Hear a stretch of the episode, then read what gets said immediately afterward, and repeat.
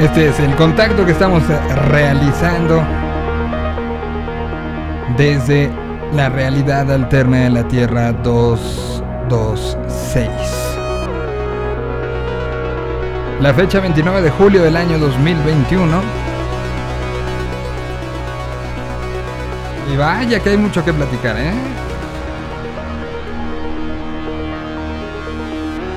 El secretario general de la Organización de Estados Americanos, Luis Almagro, da positivo al COVID-19.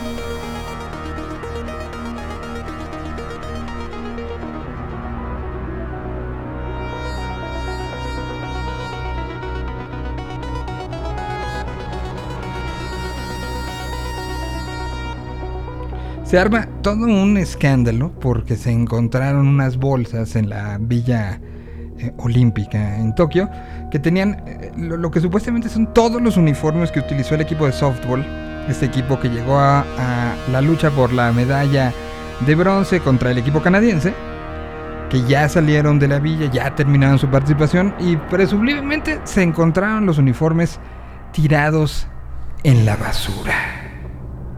O por lo menos es lo que se dice. Entonces ya todo el mundo opinó, ya todo mundo dijo, incluso se habla de la posibilidad de castigo perpetuo. En una situación de, nacionalismo raro. Digo raro porque al final eh, ya salió alguien a decir, ah, es que la maleta iba llena. Así, así. Ustedes cuando han tenido su maleta llena, este, la han tenido que dejar. Eh, o ha, han dejado ropa. O han dejado algo que a lo mejor y también hemos visto ejemplos donde el uniforme está con la bandera al revés. Ha habido quejas de algunos deportistas sobre la calidad de los propios eh, de los propios eh, pues tal cual este, uniformes. Entonces no, sé, no sabemos, pero ya se armó una de aquellas donde todo el mundo opinó, donde ya hasta las acusaron de, de nadie les va a volver a hablar en la vida. Así, así se ha puesto como bien fuerte el asunto. Habrá que esperar a ver qué dicen ellas. Seguramente están volando en algún punto. Recordamos que están en el otro lado del planeta. Pero, pero vaya que esto mandó y marcó todo una, una situación de, que todo el mundo opinó, como siempre. Bueno, 20 millones de dosis, se entregó la, entrega de vacunas contra el COVID de Sinovac a México, ya se entregaron las 20 millones de dosis. Jorge Orozco, personaje de tiro, quedó en cuarto lugar y ha habido mención de aplausos ante su participación. La UNICEF dijo hay que priorizar la reapertura de la segura de escuelas para evitar una catástrofe generacional. Son las voces, son las pues, lo que hoy ocupan los titulares en esta nuestra realidad alterna. Bienvenidos entonces, tenemos mucho durante estas próximas dos horas. Aquí estamos en esta edición de la transmisión que hacemos desde nuestra realidad hacia las realidades que así decidan sintonizarnos. Empecemos con Brati.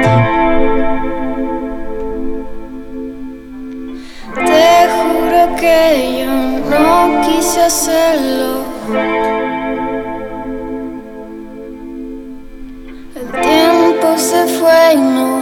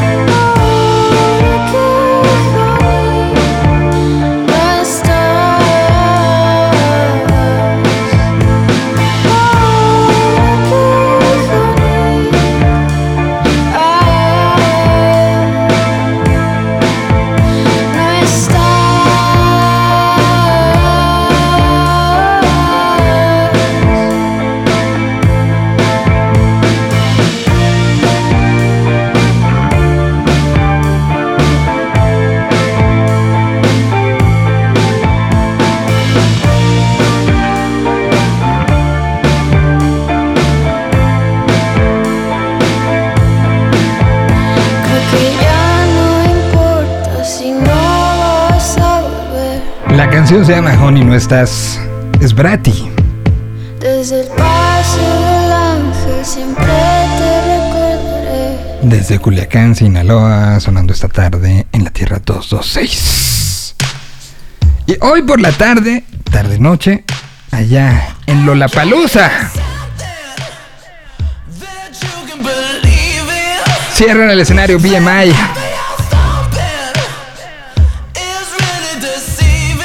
FM and Migrant Motel. Baby,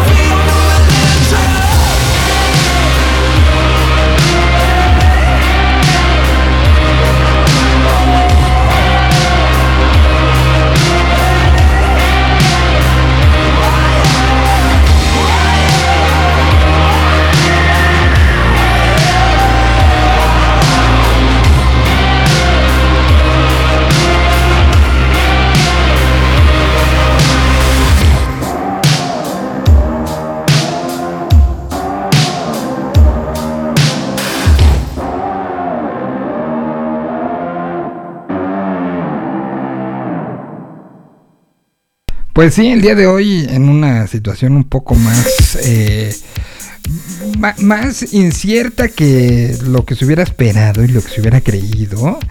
eh, arranca la edición 2021 del Festival Lollapalooza. El regreso de los grandes festivales, por lo menos en el continente americano, por lo menos en el norte del continente americano. Para abajo, pues la verdad sí se ve complicado eh, que, exista alguno, algún otro. Y pues llega con, insisto, con mucha incertidumbre lo que esté sucediendo, platicando con gente que ya se encuentra en Chicago, pues eh, nos dicen que, que, por un lado la ciudad está total y absolutamente descubrebocalizada.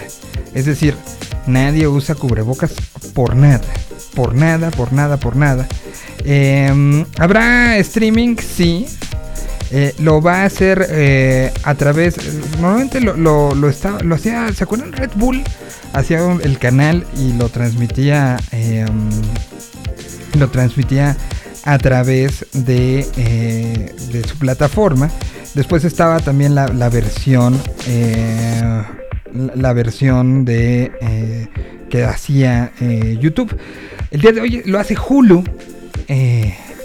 esta transmisión donde estará eh, entre otros, Black Pumas a las 5.10 tiempo del centro, Jimmy Eat World a las 6.20, estará Steve Aoki a las 8.30 tiempo del centro.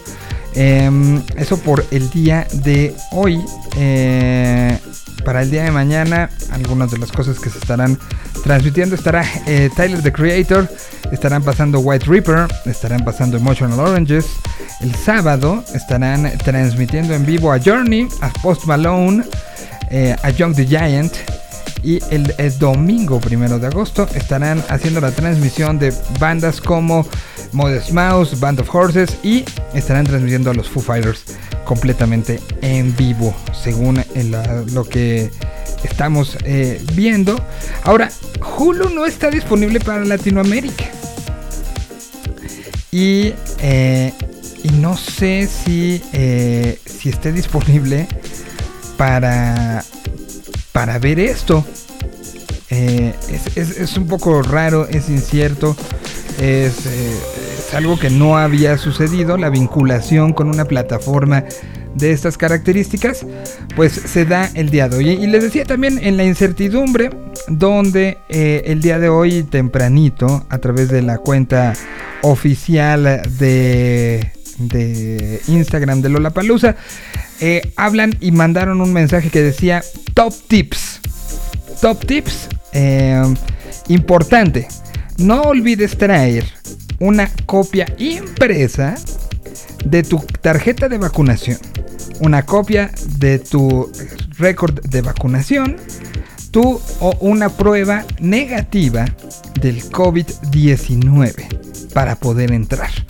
Se hablaba y el día de ayer se iban a conocer algunas de las situaciones que se vivirán dentro del de festival. Una de ellas era, si no tienes todo esto puedes entrar, pero con cubrebocas. Ahora, es el primer festival, así, de esta magnitud, gigante, que se va a llevar a cabo en, estas condiciones. Eh, en la página principal del, festival eh, la entrada de los protocolos de entrada que se, que se que piden y dice en acuerdo con los requerimientos de la ciudad de Chicago eh, una eh, total eh, proceso de vacunación contra el COVID-19 o una prueba negativa serán requeridos para entrar para las personas que, que no están vacunados totalmente o que tienen eh, eh, tendrán que tener esta prueba negativa 72 horas antes de entrar a Lollapalooza. Si tienen eh, preguntas, está eh, donde, porque eso también está invitando a quien vaya y no esté vacunado hasta el momento. Se puede vacunar hoy y llegar con su carreta. ¿eh? No están pidiendo tiempo como lo estaban haciendo otros. Tienen que eh, hacer una un, un, llenar un formato que es Lollapalooza Fan eh, Health Pledge. Trae la copia de la vacunación, la copia de la, prueba negativa, traer el eh, la, famosísima eh, pulsera del festival. Si estás este si no estás vacunado tienes que usar un este, una cubrebocas todo el tiempo. Eh, y bueno, pues también vienen como situaciones como no se permiten líquidos, eh, solamente eh, bolsas que sean este, transparentes.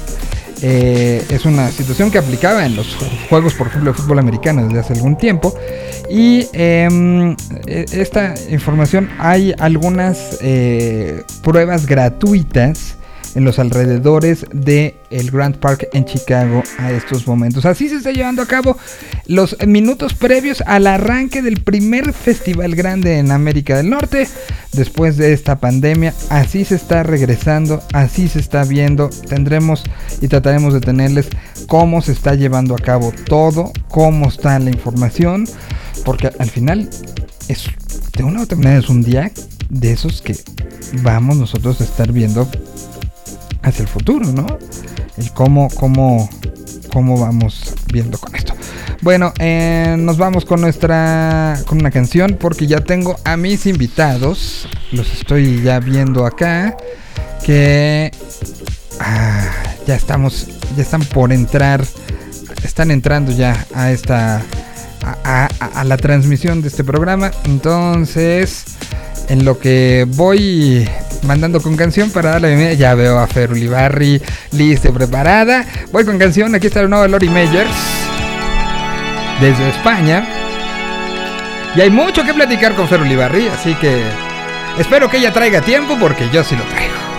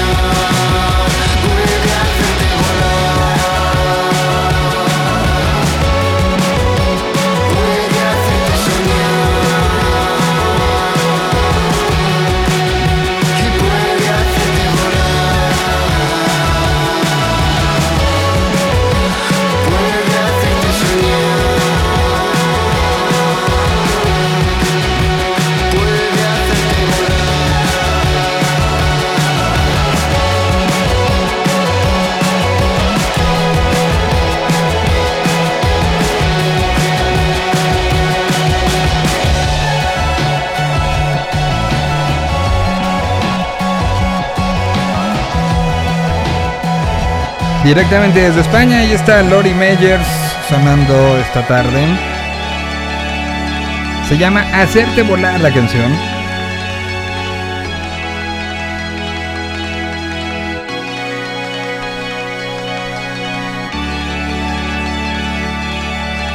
Es el tercer sencillo que sale eh, durante este 2021. En lo que es pues el nuevo disco que están enseñando canción por canción.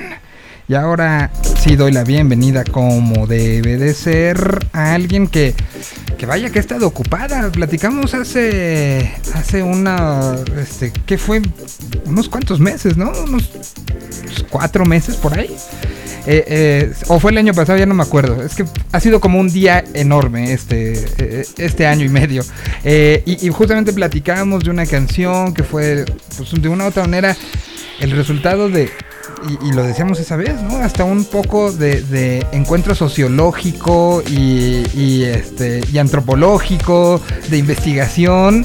Y hoy, pues hoy tenemos, vamos a platicar de principalmente dos temas. Una canción nueva que lanzas tú, pero también otro estudio sociológico, antropológico y muy bonito que, que pues, acabas de estrenar. Está con nosotros Fer Ulibarri esta, esta tarde. Y bueno, primero le doy la bienvenida. ¿Cómo estás, Fer? Qué gusto verte. Qué gusto, Miguel. ¿Todo muy bien? ¿Y tú? Todo bien, todo bien. Pues afortunadamente nos vimos hace muy poquito tiempo. Y, eh, y, y en un entorno de, de que demuestra que has estado no ocupada, ocupadísima. Sí, la verdad que la pandemia me agarró con todo. Afortunadamente no he parado y pues muy contenta de poder compartir con, tus, con ustedes tanta música. Pues eso, eso creo que es lo, lo, lo, importante, ¿no? O sea, sí, ciertamente extrañamos mucho los espacios en directo, pero la parte creativa ha sido, eh, ha sido, pues digo, para quien diferente, para cada quien diferente, ¿no? Aquí, aquí me ha contado que pues en más de un año no ha podido, no ha podido eh, entrar en el mood creativo y otros, como tu caso, o sea, si, a ti sí te dio el, el, síndrome da Vinci, ¿no? En la mañana este, haces un mural, en la tarde escribes una obra inmersiva y en la noche haces canciones. Pues sí, la verdad que afortunadamente sí he estado muy inspirada. No en el mural, ahí esa sí te la debo, no se me dan las artes visuales. Pero este, mucha música y, este, y videos también, así que sí, muy contenta afortunadamente. Y sí extraño tocar en vivo, aunque creo que ya se me olvidó. ¿Cuándo fue el último show que diste en vivo? El último show que di en vivo fue en enero del 2020. Ok. Eh, con el Mexican Standoff en Los Ángeles. En Los Ángeles. O sea, sí, sí pasó ya un rato. Pues año y medio. Sí, un año nada y medio. más, nada más. y, y, y, y, pues sí se extraña y sí se, es algo que, que, nos está haciendo mucha falta. Pero bueno, como decíamos, pues fue un momento de concentración diferente, ¿no? En tu caso fue eh, ver a, a, esa creadora eh, desde diferentes niveles y diferentes puntos, con diferentes exigencias también, ¿no?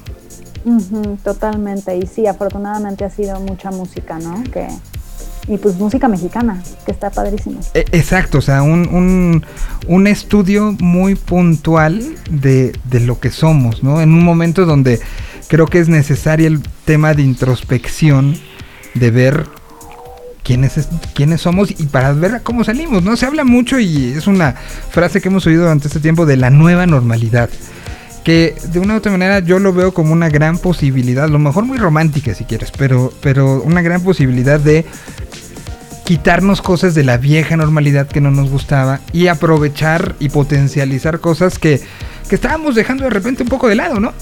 O sea, creo que es Totalmente. una gran oportunidad de eso. Y, y, en tu caso, bueno, pues el año pasado, fue el año pasado que presenta, que hablamos de, de Sol Redondo que le hiciste con Denise. Y Sol Redondo salió el 20 de noviembre. 20 de noviembre. Entonces hablamos en noviembre del año pasado. Y ahí pues era una, una canción, y lo, me recuerdo, y, y, de hecho está por ahí el, el eh, subida la, la entrevista, eh, de, de, pues esta canción que, que retomaste, que trabajaste con Denise, trabajaste con eh, el ensamble de arpas musas y que, y que fue un, me, me, diría yo que fue como un propedéutico de lo que hiciste después, ¿no? ¿Sabes qué? Ahora que lo pones de esa manera, totalmente. Aunque ya había empezado a trabajar en la música de Frida Inmersiva antes de la pandemia, Ajá. ¿no? Porque fue un proyecto que empezó hace dos años, se paró con la pandemia y bueno, es la misma época, ¿no? De Frida Kahlo, Concha Mitchell, eran Ujú. amigas. Ajá. este, y de ahí me llegó la obsesión de, de Concha y di con esta canción bellísima y fue lindísimo colaborar con el ensamble y con Denise. Y, y es una Sí, canción. Una preparación, sí. Sí, es una canción que de una u otra manera, pues tuvo una, una recepción a diferentes niveles, hubo mucha prensa, hubo acercamiento y hubo una sensibilización, me imagino. Sí, y sabes que algo que disfruté muchísimo de ese proyecto, y bueno, y de Frida, y ahora mi nuevo sencillo es de pues, traer nuevos sonidos, ¿no? A, a las producciones. O sea, un cuarteto de arpas, este, ¿no? Ahora con esta canción le volví a hablar a, a la misma artista Malinali y, a la vibrafonista que colaboró conmigo, lo de Frida Inmersiva, y con Sintes, ahora con Sintes, ¿por qué no? Entonces está lindo poder crear música de diferentes maneras que no sea batería, bajo, guitarra. Que, que- que- que eso es algo que tengo que reconocer desde que te conozco hace un buen rato. Eh, ha sido una característica muy tuya. Esta experimentación y esta búsqueda y esta... eh, que- creo que tienes este- esta parte muy, eh, podemos decir, muy eh, emocional de que abres una puerta y quieres que todo mundo voltee a ver ese cuarto, ¿no? O sea, como que eres muy comunicativa de, em- de tu emoción por descubrir este instrumento. Me acuerdo que, que en alguna entrevista, eh, no, no con ni para cuál de todos los medios ha sido, pero que llegaste con un, con un como aparatito que era, que, que, que le picabas y eran acordes y llegaste como Ah, muy emocionado. Ese, con ese. Y, y- y eso es, para mí, eso es un, un reflejo muy tuyo. Muy. Traigo, o sea, me emociono tanto con las cosas que, que se las estoy contando a, a todo mundo. Y creo que pasó con el tema de las arpas, pasa con esta canción, como bien dices, y pasa un poco con lo que fue hacer la música para Frida, ¿no? Sí, totalmente, que ahí también estoy súper agradecida con Cocolab que me dio carta abierta, a, aceptó Ujú. todas mis locuras, Miguel. A ver, ¿cómo, empieza? ¿Con qué empezamos? ¿Con lo de Frida o con el nuevo sencillo? Yo creo que si nos vamos cronológicamente podríamos empezar con Es Frida. ¿no? cronológicamente, sí va cronológicamente. Ok, te buscan y, y cómo, cómo es la, la primer, este, para quien este, no lo sabe, eh, eh, se, se presentó hace ya unas tres semanas en el Frontón México un espectáculo multimedia inmersivo, que es decir, te llevan al universo que estaba en la mente de Frida Kahlo. Es decir, tú entras y todo, desde el piso, los laterales, la temperatura, los sonidos que te rodean y la música, te llevan a ese universo que se llama Frida Kahlo. Un, un- un- ha sido aplaudido por propios y por extraños, al punto en el que se habla que ya hay países que levantaron la mano a decir, cuando lo dejen de tener aquí en Ciudad de México, lo quiero yo, y se habla de que han levantado la mano de los cinco continentes. A ese, a ese nivel está el asunto. I- igual que nosotros aplaudíamos y que ahorita sigue incluso en la Ciudad de México esta, esta presentación de Van Gogh, a ese nivel lo están queriendo en todo el planeta. Y a ti hace dos años te hablaron, te dijeron, oye, tenemos una idea. ¿Cómo, fue? ¿Cómo, cómo, empezó el proceso para ti de Frida? Pues sí, literalmente así fue, tenemos una idea, ¿no? De hacer la música, bueno, esta experiencia inmersiva de, de Frida Kahlo y pues desde el principio fue de sí y me estoy dando cuenta que todos los proyectos que me llegan que me dan miedo son los que tengo que tomar. ¿No? Si no me da miedo, no, no está bien. Eh, y bueno, ahí empezó, era otro proyecto, porque esto es antes de la pandemia, era otro, era todo era Diferente. diferente, o sea, en esencia era lo mismo, ¿no? Pero eh, empecé a trabajar y desde ahí dije, quiero que la mayoría de las músicas sean mujeres, ¿no? Porque es Frida. O sea, sí quiero que tenga ese sonido de mujer. Entonces, este, en la primera, o sea, empecé literalmente aquí en mi piano componiendo melodías a los cuadros, este, O sea, te ponías a ver los cuadros y, y veías que Ujú. iba saliendo. ajá, exactamente. Ok. Entonces fue con puros cuadros todo. Y de ahí le hablé a una amiga mía, este, mexicana de Los Ángeles, que se llama Gloria Estrada, eh, porque decía, necesito a alguien que conozca bien la música mexicana. y la verdad que los mexicanos de Estados Unidos los, o sea, lo tienen, lo tienen. Entonces le hablé a ella para que me ayudara a empezar a Que- maquetear. que- pa- paréntesis, y perdón, pero a lo mejor mucha gente no lo sabe. Tú tuviste esa sensibilidad, porque tú lo- lo- viviste la experiencia, o sea, tú sabes lo que es estar fuera de casa y verlo desde esa perspectiva de darle la vuelta a la taza, ¿no? Exactamente. Y ser mexicana es parte de mi identidad, ¿no? Que igual si te quedas toda tu vida en México es como algo más secundario, ¿no? Pero yo que estuve tantísimos años fuera, Ujú. sí, la música mexicana, yo ser mexicana es algo muy importante de, de mí como persona, como artista. Claro. Entonces ahí pues dije, sí necesito a alguien que me apoye como en ese lado. Y le hablé a Gloria y de ahí empezamos a maquetear un poquito más este, pues, qué instrumentos vamos a necesitar. Y era cómo llegamos a algo como música mexicana, pero ambiental, pero surrealista. Que es Frida. Sí, sí, era todo eso. Mexicano, ambiental, surrealista y que y, y de una u otra manera con una carga de emoción muy fuerte, ¿no? O sea, porque los Muy cuadros fuerte. seleccionados y lo que pasa, no quiero spoilerearle a alguien la, la- la sensación de, de- de ir a la, a la experiencia, pero sí hay una carga emocional que, que va acompañada de la iluminación, que va acompañada de, pues, de todo lo que pasa, incluso hasta el propio frío que se siente dentro de- del frontón, ¿no? Sí, y sí fue todo eso. Y eso fue más como, o sea, la segunda etapa, ¿no? Viene la pandemia y ya, este... se ¿Cuánto llevabas todo. trabajado cuando, cuando empezó la pandemia? Pues mira, afortunadamente de todas esas maquetas rescaté casi todo. Ok. O sea, pero era maqueta, o sea, todavía... O sea, sí, antes de, de la pandemia tuvimos un pequeño ensamble de, de mujeres músicas de aquí de la Ciudad de México. Y pues, o sea, grabamos casi todas las bases, ¿no? Este, ya después de la pandemia, cuando se reinventa el proyecto, ahí sí fue una talacha de edición muy importante que me eché yo. Y ahí sí me clavé en las emociones, ¿no? Porque fue lo que. Yo nunca vi los visuales, Miguel, hasta el frontón. ¿En serio? Ajá. O sea, Nunca. a- o sea, ¿tú qué veías? Nada más te decían, ¿va a ser sobre este cuadro? Emociones. Emociones y cuadros. ¡Wow! Ajá. Sí, yo nunca vi los visuales hasta el final y cuando los vi, me acuerdo con Eddie Kisler, Ajá. que fue el Que fue el... manera que- ejecutivo, Ajá. fue de, no manches, sí le atinamos. Porque, porque estábamos, o sea, es que se reactivó el proyecto en febrero. En febrero, En febrero. Hace nada. nada. Hace dos días. Hace ayer. Entonces, mientras los animadores trabajaban, yo trabajaba, ¿no? Y ahí ya, en la Y- y- segunda y ellos etapa animaron- lindo. ¿E- ¿Ellos sí escucharon la música? ¿O, o tampoco? sí les- ellos sí escucharon la Ok, ok, ok. Po- Porque sí hay una concordancia en ciertos momentos muy particulares. Y, y- también depende de donde te pares, ¿no? Pero, pero, pero sí, sí hay como, como, como esta, esta parte que también está rodeada de una serie de efectos sonoros que me imagino que esos Eddie los trabajó también paralelamente. Exactamente.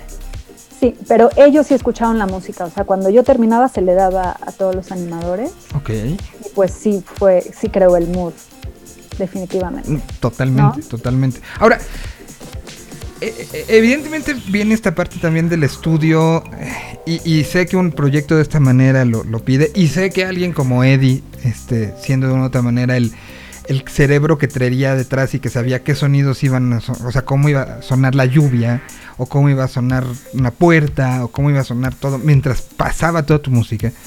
eh, exige mucho investigación, ¿no? Investi- exige mucho, mucha eh, ponerte en, el asunto. ¿Qué, qué te pusiste a escuchar de la época? ¿Qué, te pusiste a analizar de, de, pues no sé si de lo que escuchaba Frida o, o de lo que le gustaba a Frida? Porque además sabemos que eh, no hay grabaciones de, de ella sonoras. Yo hice una pieza que justamente también para Cocolaba hace algunos años, donde teníamos que meter fragmentos sonoros de la Ciudad de México.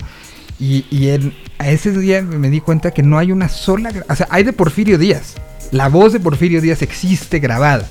Pero de Frida Kahlo no. De Diego hay... La voz de Diego sí, La voz de Diego hay horas de grabación de él. Pero de Frida no hay nada. Nada, Nada. nada. Hay videos, Es muy sí, pero fuerte. es, es fuertísimo, ¿no? Es muy fuerte. Y pues sí fue al principio escuchar que habrá escuchado Frida Kahlo, porque también de esa época no hay tantas grabaciones, Ajá. ¿no? Entonces sí hice investigación y sí, y de hecho tengo un playlist que luego este, te comparto, que de, de hecho lo compartí en mi Instagram, que yo armé al principio de la música que quizás escuchó Frida, con también un poco de ambient, con un poco de minimali- música minimalista, porque sí era lo que teníamos que, ¿no? que recrear. Y ahí este, pues, por ejemplo, pongo a Cuco Sánchez, pero seguramente Frida no escuchó a Cuco Sánchez. O sea, O- no, o, sea, porque sí. después. Ah, ah, claro, claro, claro, claro. Pero seguro, o sea, si Concha Michel este, tocaba en las fiestas de Frida y Diego, y sí, luego, este, o sea, de haber habido todos estos, o sea, Chabela Vargas, ha de haber habido todos estos personajes que tocaban con su guitarra y su voz. Por eso también en, en Frida Inmersiva hay tanta guitarra solita, ¿no? Y, y pues sí, fue esa investigación y ya luego pues recrear esta combinación de música mexicana ambiental surrealista, que estoy muy contenta, quedó increíble. ¿Cuántos instrumentos fueron convocados y salieron de tu cabeza? El aquí necesito esto. Porque, eh, insisto, eres muy así, ¿no? Entonces, Sí. entonces ¿qué, qué, qué- qué- qué tanta exploración hubo también de situaciones que sean como sonoramente muy particulares de nosotros? Mira, fuimos 15 mujeres en total. Ok. ¿no? Que, y me jalé como primero este, instrumentos folclóricos, guitarra, vihuela, percusiones, eh, marimba, chapaneca, em, y luego también me jalé cosas más orquestales, ¿no? Violonchelo, violín, el vibráfono. Y ya después en la segunda tanda me jalé al ensamble femenil de Viento Florido de Oaxaca, que son puros vientos. Este, un ensamble increíble. Y ahí sí me jalé a dos amigos con sintetizadores, Con que sintes. fue con sintes. Ajá. ¿Qué que para mí era muy importante. Porque también el, el tipo de cinte importa, ¿no? En, en- Uf, claro. ¿Qué, qué sintes este, estuvieron participando? ¿Qué ¿Te acuerdas? Estuvieron presentes. Mira, estuvo el Yamaha CS, CS60, Ajá. estuvo el Polyphonic de Core, estuvo el Moog Matrix. Ok. Em, ¿Qué más me falta? Matrix no. que, que son este son, son, son tienen ca- características muy particulares estos estos sintes no Sí, y de hecho fui a grabar. Un amigo tiene una colección de sintes muy impresionante. Ajá. Y de 35 que tiene, solo me dio tiempo de tocar cuatro. Cuatro. cuatro de, de probarlos o de que eran los los que se adecuaban a lo que no, tú no me dio tiempo de probar todo. Guau. Porque te metes a un sintetizador y ahí hay un mundo entero. Entonces ya fue como... Me perdí, me perdí. Y de ahí salió todos los sonidos de mi canción Aves como quisiera. Ok, a eso, a eso iba. Esta, esta parte, si tuviste toda esta, esta presión, ¿cuándo entregaste tú tu... eh, y, y- y de cuánto es la, la pieza final sonora? ¿Cuántas, ¿Cuántas melodías o cuántos fragmentos o cuántos... No sé cómo lo hayan medido, si, si cuántos beats o- o- o cómo fue, cómo, cómo digamos se, se contabilizaría lo que hiciste tú. Pues mira, o sea, como te decía, eran emociones, Ajá. ¿No? Y tenía ciertos timings, de aquí se pasa este cuadro, aquí se pasa este cuadro, aquí se pasa este cuadro y aquí, ¿no? Y en total son 50 minutos. Ajá. Y yo les entregué a principios de junio y ya luego Eddie y Eugene este, hicieron toda la mezcla, este, sound effects. ¿Tú, tú entregaste los etcétera. stems o...? Yo o- entregué una o ya- sesión de Pro Tools. ¿Ya premezclada o...? editada, yo no mezclé, pero sí me eché toda la edición. Toda la edición. el Fue como hacer, haz de cuenta, un collage. Es la mejor manera que lo puedo explicar. O sea, tenía todas estas revistas que so- fueron cosas que grabé antes de la pandemia, ¿no? Todas estas revistas. Y de ahí fue darle tijera, como no te puedes ni imaginar, para recrear toda esta nueva mm, experiencia. Y sobre eso grabé nuevas cosas y ya se las entregué a ellos. Y ellos ya mezclaron, ya pusieron los sound effects. em, Acomodaron donde tenían que acomodar. mm, ya estaba acomodado. Ok. Ya solo fueron ellos los que mezclaron. ¿no? Ok. O sea, sí fue una chamba titánica la que tú entregaste. Sí, sí fueron, pues que marzo, abril, mayo, De no pensar en otra cosa. No pensar en otra cosa. No pensar en otra cosa. Wow. Sí, A- muy- ahora, sí fue muy este loco. que, que me imagino que también será un periodo de, de, de tu vida, de tiempo, que, que lo hace tener un poco confuso, ¿no? O sea, estar como tan afocado en algo que iba creciendo, iba madurando, iba convirtiéndose en algo que, que ibas palpando y que de repente tenías que regresar en el tiempo de esto ya no y tengo que regresar a esto y e- e ir cambiando. eh, eh, si, si habrá momentos donde tu vida era Frida, ¿no? Demasiado. O sea, demasiado. o sea, era, fue, sí fue una, una locura. Y fue difícil dejarla ir, ¿eh? Sí. O sea, entregar esa sesión fue así de, ¡ah! ¿Qué, qué tan... Cuando, cuando te sentaste en esos días que fueron como una semana de pruebas dentro de- del lugar, dentro del venue, donde se hacían los ajustes de... Todavía de, de todo, ¿no? Este, ya, ya no es lo mismo ver, y en tu caso como decías, nunca viste las proyecciones finales, no, no, no, no había como, me, me contaba Eddie que, que a lo sumo te proyectaban los, los cuadros, ¿no? Pero, pero ya que te sentaste ahí, ¿qué, qué fue lo que te- Frida te dijo? Porque tú actuaste un poco...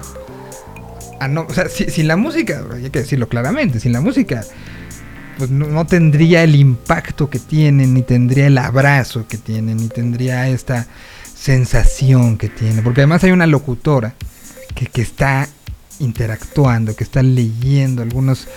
a- a- parte de la mente de Frida, tal cual, ¿no? Entonces, pues, de una u otra manera, si- sin el audio, sin esta parte, no, no, no, se no tendría el efecto que tiene, ¿no? ¿Tú cómo te sentiste cuando te sentaste ahí? Y lo viste que Uf. cobraba vida. fue muy impresionante. Shock. Fue un shock. ¿De los mejores momentos de tu vida? Fue un shock. no sé si- fue un shock. Y sabes que lo que platicaba con Eddie ahí fue qué increíble que Cocolab le dio la importancia a la música de lo que es. ¿No? Porque la mayoría de la gente hace cosas visuales y la música. Es más, yo cuando hago cosas visuales, la música es lo último. Y ahí me cayó el 20 de decir, no, no, no, no, no, o sea, es que esta instalación sin la música no, sería no, lo que es.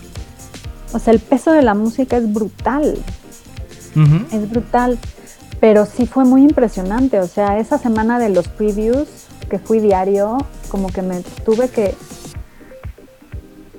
O sea, no, no, no me caía el 20. Y hace una semana fui y ya me empieza a caer el 20. Todavía no me cae, ¿eh? Yo, yo creo que va a pasar un rato en, en el, en ver 20. las Yo- reacciones. Me, me tocó ver y, y por, pues, por la otra chamba, este, estar muy pendientes de las reacciones de ciertas personas, entre ellos, pues las herederas, ¿no? Mm, Y, y- y su reacción al momento de entrar era, era no nada más sentirse abrazadas, sino sentirse apapachado. Y creo que eso logra la obra. Eso, eso logra todo este, todo este trabajo, este proceso. Es, este, porque te, te- te lleva a otro lado, ¿no? Y, y es maravilloso con lo que lograron. Que por cierto, la música va a estar disponible en algún lado o se va a quedar solo en para quien esas vaya. andamos. Tiene que, ¿no? En esas andamos. que. Sí, en esas andamos. Yo creo que sí. No quiero decir mucho porque no, Yo no sé. es, o sea, no es mi Ajá. papel, ¿no? Pero parece ser que sí. Ojalá, ojalá Parece pronto, ser que sí.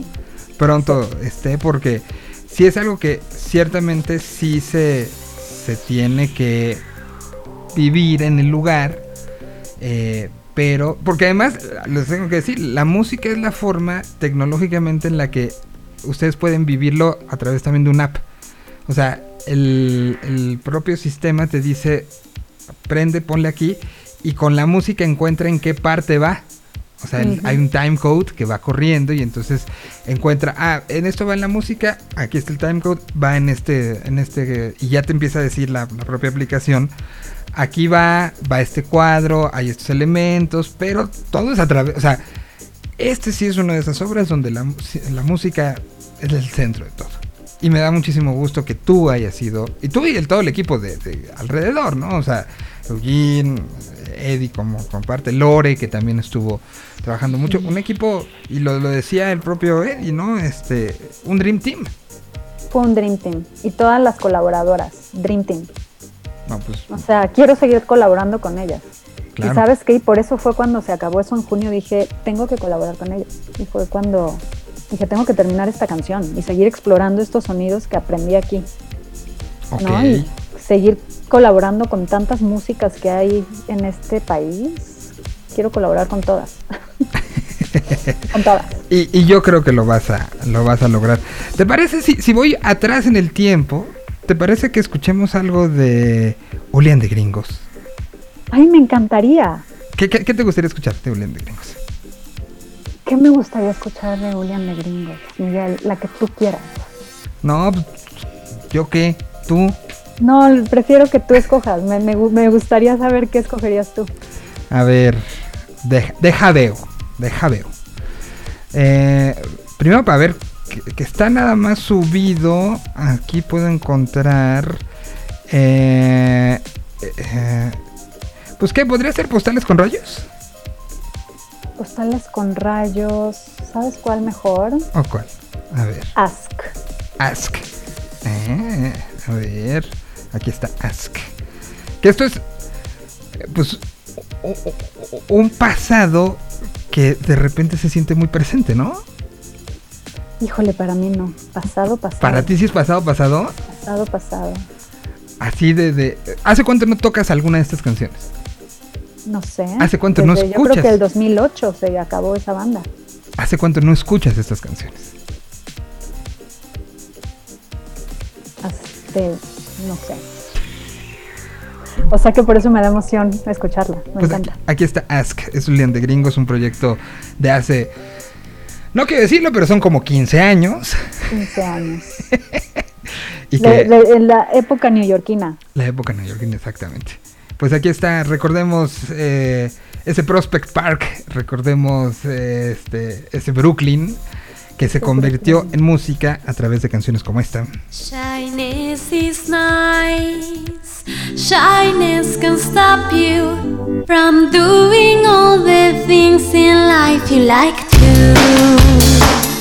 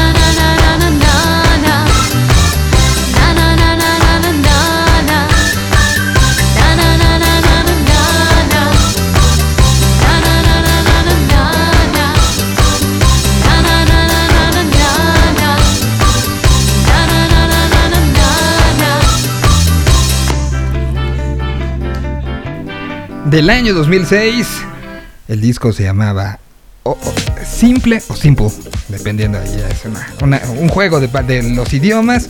Julián de Gringos, de Fer Ulibarri, que, que- que hoy es, eh, eh, se, ha enfocado hacia otro. Y ha sido un camino de estos 15 años de mucha música, de muchas ciudades también, de mucho autoconocimiento, de mucha exploración y, y que nos lleva al 2021 a después de todo este trabajo que hemos del cual hemos hablado la última los últimos mm, 30 minutos nos lleva a una canción que se llama Nada es como quisiera eh, que de una u otra manera es el resultado de pues todas estas emociones toda esta presión todo este conocimiento todo esto que se acaba reflejando en lo que se queda en uno no y me imagino que era para ti necesario decir ok ya tuve todo esto encima tengo algo que decir Sí, sí.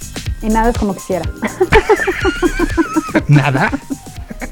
Algunas cosas, algunas cosas. ¿eh? Pero ahí fue como el, ya sabes, pues año pandémico, ¿no? A todos nos pasó desde ya. O sea, Exacto. nada es como y, y- y quiero. que, y que, o sea, esta semana se, se ha hablado mucho de la salud mental, ¿no? De, de- con, con todo el tema de, de la gimnasta decidiendo hacerse a un lado de uno de los momentos más gloriosos que, podría imaginar el ser humano. Y, y la presión que esto conlleva. Y, y- y la salud mental creo que ha tomado un papel necesario, donde es importante aceptar, y lo he tratado de hacer a lo largo de este año con todas las entrevistas que, que he tenido, decir, todos le hemos pasado del carajo. Ha habido un día, dos días, un mes, un tiempo donde no hemos funcionado como, no- como se esperaría de nosotros o como nos gustaría a nosotros. Y está bien, ¿no? O sea, no, no está mal decir, la ha pasado mal, Exactamente. porque ha sido Sí. para todos parejo. A todos parejo. Creo que a unos peor que otros. Sí, ciertamente, ciertamente. Definitivamente.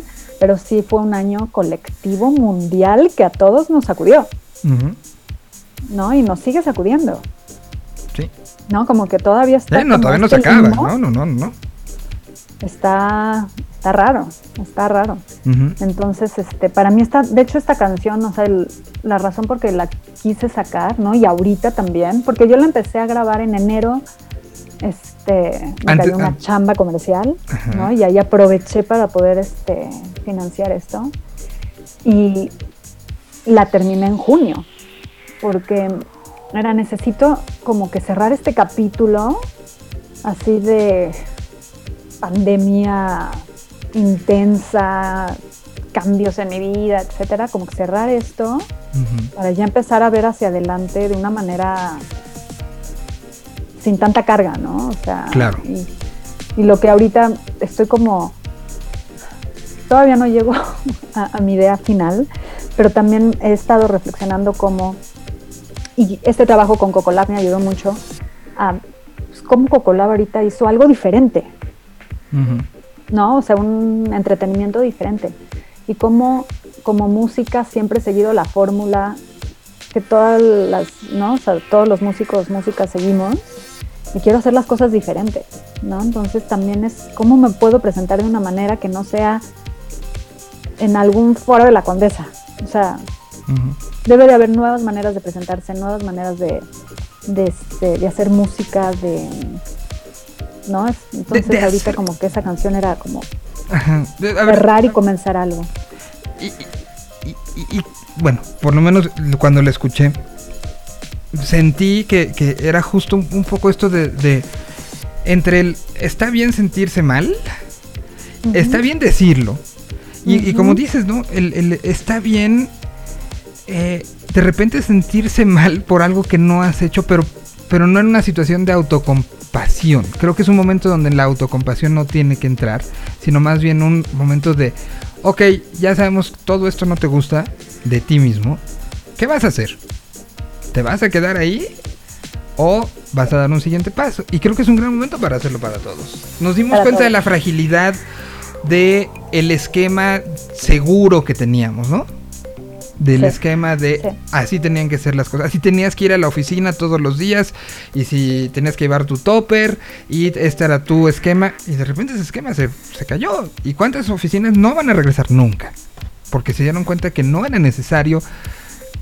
Otros sí regresarán y será este, regresar un poco a esa normalidad, pero, pero nos dimos cuenta de muchas cosas y muchas cosas que dependen de nosotros mismos y de los miedos que tenemos nosotros mismos. Totalmente. Y para mí sí fue un reto como poner todo eso, no, como, me, como soy una persona que me gusta ser buena onda y mostrarme que estoy bien con la gente y con mis amigos, así fue un reto de decir, bueno, pues a veces no me la paso bien, ¿no? Y aquí está. Una de las canciones, canción. una de las canciones más fuertes que has hecho. Este, quizás, quizás sí, quizás como la más de las más atrevidas. Ok. Es bueno el atrevimiento. Sí. Te digo, si no hay miedo, ya aprendí que no. que, no, va que por ahí. que no se disfruta el asunto. Exactamente. Pues la canción entonces, ¿con quién la hiciste? O sea, una idea que empezó en enero, pero ¿a quién invitaste para completarla? Pues en la pandemia también como que estuve así rescatando ¿no? canciones que estaban ahí en mi hard drive, que nunca saqué. Y esta fue una combinación de unas canciones que nunca grabé y le puse un precoro nuevo, o sea, igual collage. Y este, con este amigo que te digo que tiene colección de cintes, tenía una 808 y fue como tú y yo, tú y yo.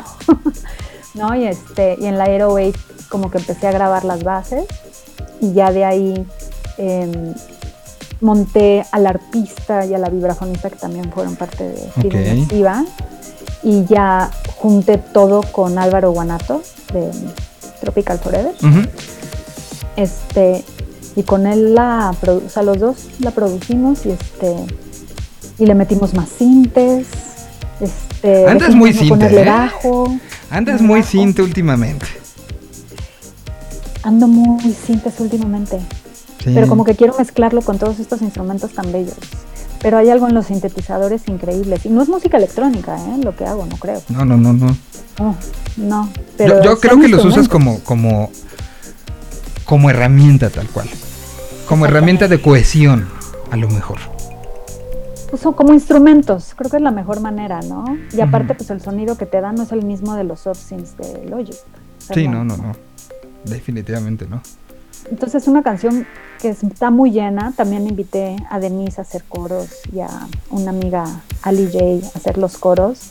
Y pues ahí, cinte, digo, o sea, un cinte, un Juno, ¿no? De, guanatos, el 808, arpa, vibráfono y voces. Eso es todo. Y llena de una manera. Llena de una manera increíble. Increíble. Pues sabes que aquí estaremos pendientes de. eh, tenemos pendiente lo de platicar de Frida. Eh, pero también de todo lo que saques, siempre estamos pendientes, siempre estamos entusiastas. Sé que ahorita te tienes que ir, eh, ya vi el chat. Este. Y, y- y lo lamento mucho, pero sabes que, que podemos seguir esto horas cuando, cuando sea posible. Yo te agradezco muchísimo, eh, el- el- no solamente la oportunidad de poder platicar, sino la confianza que ha sido a lo largo de todos estos años de enseñar tanta música y de, de, de poder incluso pimponear las ideas y todo. Fer, este, yo te agradezco muchísimo eso y aquí estamos para, para lo que sea. Donde estemos nosotros de necios, porque eso somos, creo que en eso, Ah. por eso somos este, amigos, porque coincidimos en lo necio y en el que se nos mete una idea en la cabeza y no nos quita de alguien el, el querer que la música siga siendo el centro del universo, pues aquí seguiremos. Exacto. Ay, no, muchas gracias a ti, Miguel. Y detallazo de, desde el principio, el- la, la de Ask. Qué bueno que me la, que me la pusiste y la pusiste para compartir. No, pues un, un- Porque sí han sido 15 años de, pues sí, de acompañarnos varios, ¿no? Va- Y que yo creo y espero que así sigamos varios acompañándonos y, y varios viendo cómo, cómo el de junto crea algo y pues estamos ahí para no solo aplaudirlo como focas, sino porque lo merece el aplaudimiento y porque vemos este crecimiento y ese crecimiento eh, no, no hay más que celebrarlo, ¿no? Te mando, Gracias. te mando un beso, muchísimas gracias por estar aquí y vamos a presentar Nada es como quisiera. Porque a veces no es nada, ¿no? Aunque sea poquito. Un poquito, un poquito. Padrísimo, muchísimas gracias. Gracias, Fer. Y pues aquí están nada como quisieran. Nosotros seguimos con más aquí en la Tierra 226. Afuera y dentro llueve, el viento sopla fuerte, la soledad me inunda cada segundo más. Hoy no hay luna las estrellas se escondieron. Nada esta noche es como quisiera. ah, como quisiera. ah. Nada,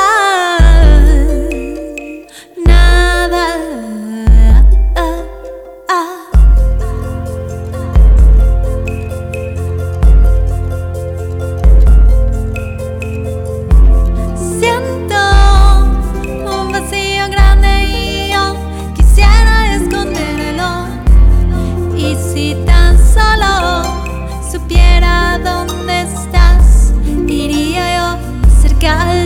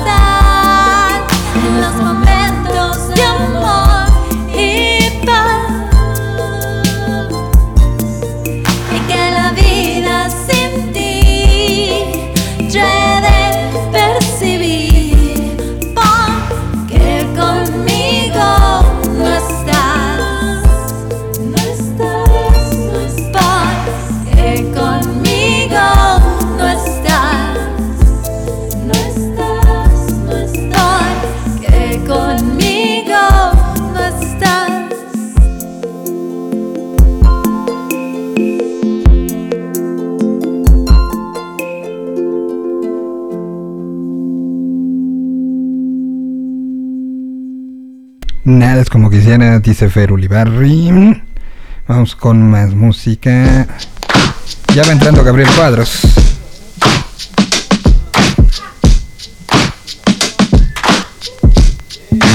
Traigo tierra en los dientes de tanto haber mordido el polvo y si el amor no es para mí por algo será. Si creen que ando perdido, si pienso en ti cuando nadie me ve, que crean lo que quieran de mí. No sé qué esperan de mí. Sé lo que quieren, no lo encuentro. Vivo por solo este momento de placer.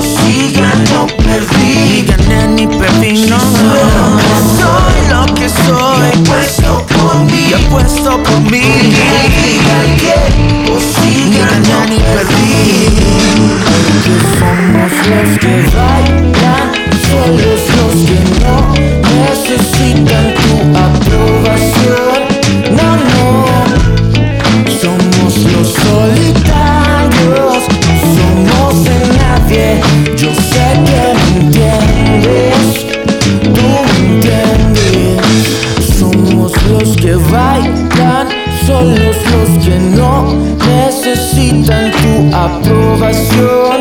No, no, somos los solitarios, no somos de nadie. Yo sé que me entiendes, tú me entiendes. Ahí estuvo esta participación de lo nuevecito de Diamante Eléctrico que anunciaron que van a hacer su gira en noviembre junto con Café Tacuba. Y saludo ya de regreso después de sus vacaciones y luego mis vacaciones. Saludo al señor Gabriel Cuadros. ¿Cómo estás, Gabriel? Bien, amigo, ¿tú? ¿Todo bien? ¿Qué, qué tan olímpico estás? Pues la verdad es bastante. No sé si te ha sucedido o si te pasó que eh, como que no tenía en el radar que habían Olimpiadas hasta un día antes que, que era la inauguración. Eh, sabí- te digo, sabía que en algún momento iban a suceder, pero no las tenía muy en el radar hasta que ya empecé a ver co- contenidos en redes sociales y, y ya fue a partir de eso que Mariana y yo nos fuimos enganchando. Lo que me gusta y no de estas Olimpiadas y de Ajá. estos horarios son, una es que son unas Olimpiadas que te permiten trabajar y no distraerte durante el día Ajá. y en la noche a las siete y media, 8, que ya algunos terminan de trabajar, los más afortunados, pues ya pueden sentarse a cenar y ver las Olimpiadas. eh, te despiertas y hay eh, algunas cosas que todavía puedes alcanzar. La otra es las desveladas. Sí. Me trae muchos recuerdos el Mundial de Corea-Japón, pero bueno, eran otras circunstancias. Y, y otro Eh, momento. Eh, no, no, no. Otro eh, momento, uno tenía otros compromisos. y entonces, bueno, pues uno, uno incluso agradecía que hubiera eh, deporte de madrugada, pero me han gustado mucho estas Olimpiadas, lo que, lo que he podido ver. eh, y leí hace poco, eh, pues, observaciones que hacían distintos medios diciendo que al ser unas Olimpiadas sin público, los deportistas se están convirtiendo mucho en los ojos de, de muchas personas. Eh, Rommel Pacheco es uno de los de- deportistas olímpicos mexicanos, el abanderado mexicano que está On fire. exacto, activísimo es poco. Sí, no. y, Eh, y lo está haciendo muy bien, ¿eh? Muy lo hace bien lo muy está bien, haciendo. lo hace muy bien, son sus últimas olimpiadas, te cuenta muchas cosas, tiene una vida muy normal de atleta a, a lo que uno no tiene acceso. Entonces creo que Rommel lo ha hecho muy bien. Ha también compartido muchos contenidos donde se ve una, o él trata de demostrar, sí, una hermandad entre, el- entre los atletas. En fin, creo que es, creo que es de los de los atletas que lo ha hecho muy bien en sus redes sociales.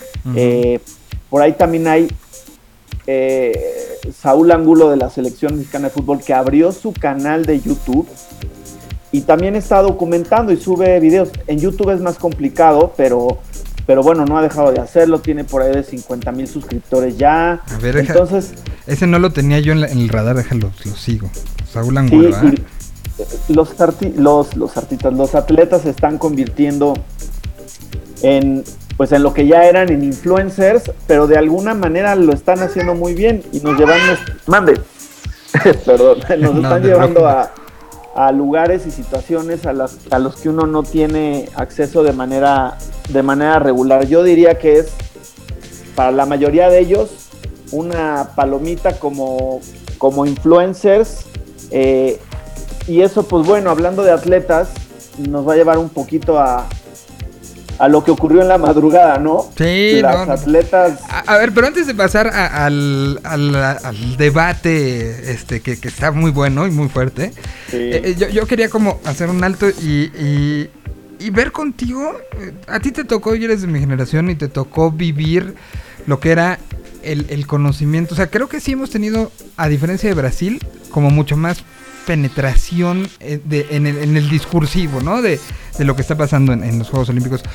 ¿Qué tanto se debe a que regresó a la televisión abierta? Para ti, en tu, en tu, en tu eh, sensación del asunto, ¿qué tanto tiene que ver eso? Porque sí siento mucho más presencia como en la plática del día a día, el tema Tokio, que el tema pues, hace cinco años que fue, que fue Brasil. ¿Tiene que ver esto? ¿Sigue demostrando la, la influencia de, de- de la televisión? Eh, ¿Tú cómo, cómo lo sientes? Yo, lo, yo, yo creo que sí, creo que mucho tiene que ver que hay más opciones eh, para verlo. Nosotros aquí en la casa lo estamos viendo a través de, a veces lo vemos en YouTube, ¿no? Sí. Eh, que, que tiene muy buena calidad y son como cuatro o cinco canales los que tienen eh, en la plataforma de YouTube. Después están los programas, que es lo que hemos visto un poco menos, los canales tradicionales y los programas que ya sabemos de qué tratan, que son los de Canal 5. eh. Sí, la jugada, la jugada en el el 5, Imagen. los protagonistas en el 7 y la, el de imagen, ¿no? Que, que, Exacto. que creo que es el que más se sale porque como es, nunca lo habían hecho, es el que más se están sorprendiendo ellos mismos. Totalmente de acuerdo. Y que, y que para nosotros también hay muchas voces que tratas de reconocer, pero no sabes quién es el analista o quién es el comentarista que está, que está narrando el deporte. Sí, de por sí, creo que hay muchos. El canal, bueno, Televisa y TV Azteca que llevan años transmitiendo y haciendo esto, de repente también hay deportes que cuando alguno te lo está narrando dices, siento que no es, que, que no le sabes lo que yo esperaría que supieras, ¿no? Ajá. Eh, con toda la experiencia que tiene. Entonces creo que si a imagen me- medio le cuesta un poco cosas que no sean fútbol, ¿no? Que de alguna manera ahí está más cubierto, igual que todos.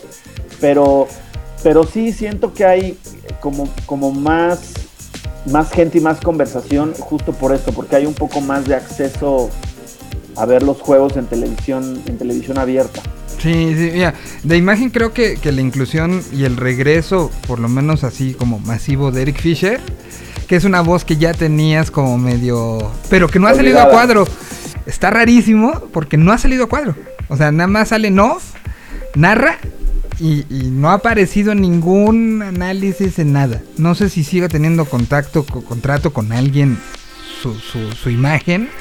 Claro. Eh, pe- pero no ha salido cuadro. Entonces, ahí lo veo. Conozco a varios. eh, de hecho, este Josefa, que está dando como mucho el medallero y está como, como siendo host en algunas partes. Tenía una, una sección dentro de un programa conmigo. Este, entonces, ver el crecimiento de ella, de Juan, de Juan Carlos Veraza, da como mucha Sí. emoción, ¿no? Gente que, que conoces de mucho tiempo y verlos. Pues ahora sí que los aventaron a la grande, ¿no? Totalmente. ya eh, les tocaba a muchos, ¿no? que Christopher, que está ahora como uno de los corresponsales en Japón, ver lo que está subiendo en sus redes personales este y, y verlo como eh, eh, acaba de anunciar que va a ser papá. O sea, como que le cayeron como muchas cosas personales en la vida que da, da mucho gusto verlo rompiéndose el alma ya, ¿no? O sea, por un lado. Sí. Y, y- y como decíamos, el tener más opciones Ajá, claro. abre la puerta para que muchas personas que llevan años picando piedra tengan esta oportunidad, ¿no? Y, y también ir, eh, pues, renovando voces, renovando especialistas. Y No fincando a otros, ¿no? O sea, Exacto. Y me dio mucho gusto, y ya lo he platicado aquí, ver que, que, que Lati se convirtiera en tendencia el día de la inauguración por lo, por lo increíblemente bien que hace las cosas, ¿no? O Sí. sea, es- es- creo que este está ayudando. o sea, ya sabíamos que era un crack, pero creo que esta cobertura está poniéndolo a, a- a niveles ya de un Toño de Valdés o de, de, de un, de un Burak o uno de esos especialistas históricos, ¿no? De acuerdo, sí, sí, toda la experiencia que tiene, como tiene una, tiene una sensibilidad muy particular para contarte las cosas, para llevarte con él, para hacer eh, tus ojos, en fin, es, es una persona además que creo que nunca está involucrada en, en problemas ni en chismes, ni como que tiene esta imagen muy limpia y es una persona que siento yo todo mundo todo mundo quiere y todo mundo respeta y todo mundo dice se le, se le cuadra de alguna manera no Alberto Lati. Sí, sí, sí. Y, y por otro lado, bueno, pues lo que. La, la adecuación de, de querer sacar un poco del fútbol de por parte de, de Azteca, ¿no? De poner a, a Cristian y a, a Luis como al frente de, de algo que siento que lo hacen divertido, sí, pero que no se ve. O sea, no, no son José Ramón, ¿no? totalmente de acuerdo y sí como dices siguen apostando a- al entretenimiento combinado con la parte deportiva Eh, y yo creo que hay un momento donde donde sí la gente va a esperar saber un poquito más de los deportes por parte de los especialistas no. Eh, explicaban el otro día, fíjate, veíamos Mariana y yo, nos ha tocado mucho ver tiro con arco.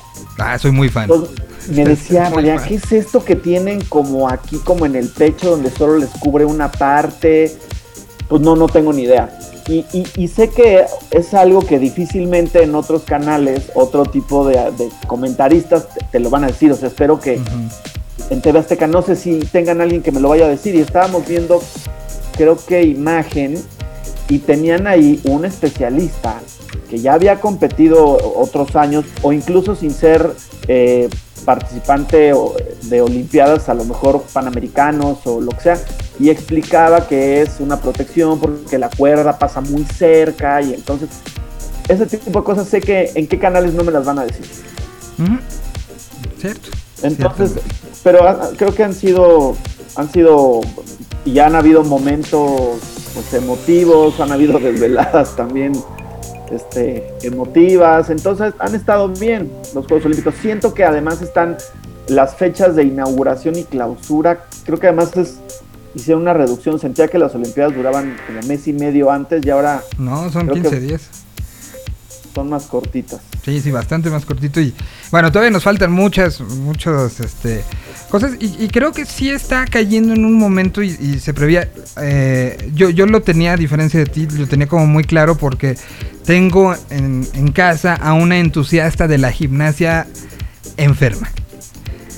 Da vueltas de carro todo el día. eh, eh, Entonces era, era De como, la, como- de- de la recámara a la cocina llega. ¿no? Y, y, este, entonces era como un aliciente de ya va a llegar, de espérate, ya va a llegar, literal, ya va a llegar. Y pues sí ha sido Disneylandia. Hoy que fue el- la final de la round en la mañana era este de su cama a literal, de su cama a desayunar y de desayunar se regresaba a la sala este, dando vueltas de carro, ¿no? calificando. Exacto, yo calificando. Eh, eh, entonces lo teníamos como muy, muy claro que ya venía ahí. Este, eh, la inclusión, y lo platicaba el otro día de, de videojuegos, desde hace un año tenemos el Mario Sonic, juegan los Juegos Olímpicos, entonces era también como otro approach, este, diferente, pero, pero creo que ha sido eh, algo que ha llegado, y, y bien lo decías, ¿no? La, la comunicación de los atletas a través, principalmente de Instagram y de TikTok, ha, ha- ha demostrado un... Sí está bien tener a los grandes medios de comunicación, pero las pequeñas historias son las que creo que valen, ¿no? Y que, Claro. y que nos están haciendo sentir un poquito ser parte de esa villa con ese comedor gigante que recibe a 10 mil personas o Rommel que esta semana puso lo del corte de pelo creo que creo que fue eh, eh, eh, enviciante ver ese video no como un gran ejemplo de no de neta hay una peluquería y neta está el carrito autónomo o sea muchas cosas que están está bien padre como y no nada más en México sino te pones Olympics y, y ves por ejemplo la, de tiro con arco de ayer que perdió que, perdió con Ale la que fue en creo que 32 avos o 16 avos no me acuerdo una una de Bielorrusia. Es una influencer gigante eh, postea 70 mil cosas por minuto eh, si te fijaste traía una gorra como de cierta marca que estaba tachada pero la marca le pone y le pone com- este, contenidos o sea sí sí nuestras estrellas de, influencers son ellos hoy no Totalmente, totalmente. Y eso creo que va a repercutir también en, en que muchas marcas van a voltear a ver a todas estas personas que no nada más eh, que no nada más pueden participar en campañas en el rubro o marcas deportivas, sino que al final pues también son personas que viven muchas situaciones y que y que son igual que, que todos, digo, bueno, no igual que todos, tienen muchas habilidades que yo no, pero pero, pero será un muy buen referente y esto ayudará también a que a muchos les empiece a ir, a ir bien, puedan potencializar y capitalizar si es que lo deciden hacer. De a- eso, eso iba y con eso te la dejo votando en lo que voy a canción.